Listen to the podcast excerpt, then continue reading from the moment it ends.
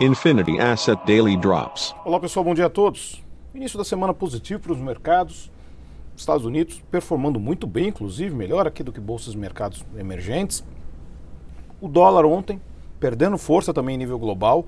Aqui no Brasil ganhando força, 1,48% de queda, R$ 5,1047 no pronto.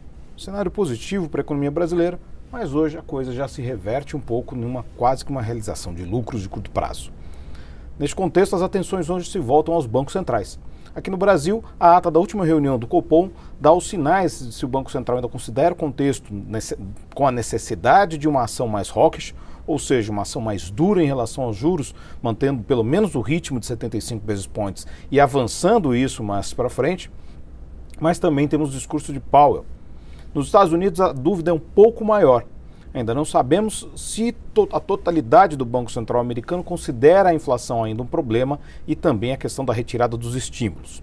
Os estímulos estão preservados no curto prazo, isso tem gerado inclusive um problema agora, neste período específico da chegada com o verão, na falta de mão de obra, porque parte dos estímulos exatamente tem estimulado as pessoas a ficarem em casa. Isso tem gerado problemas de preços, custo de mão de obra, elevação e, obviamente, é algo a ser discutido pelo Fed, que ainda não se sente compelido, na sua maioria, em retirar boa parte desses chamados estímulos. Na última reunião do Copom, temos imóveis existentes, Fed de Richmond e, se possível, ainda não sabemos, coletas de impostos aqui no Brasil.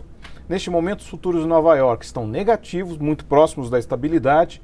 Na Europa, as bolsas também ali negativas, mas também próximas da estabilidade, com o CAC virando positivo e FTSE também. O dólar hoje praticamente estável contra a maioria das divisas, mas isso contra moedas de mercados de economias centrais, contra moedas de mercados emergentes. O dólar está ganhando hoje, ou seja, com um pouco mais de força.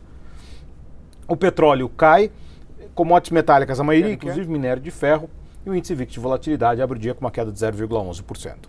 É isso aí, pessoal. Tenham todos uma ótima sessão e bom Infinity Asset Daily Drops.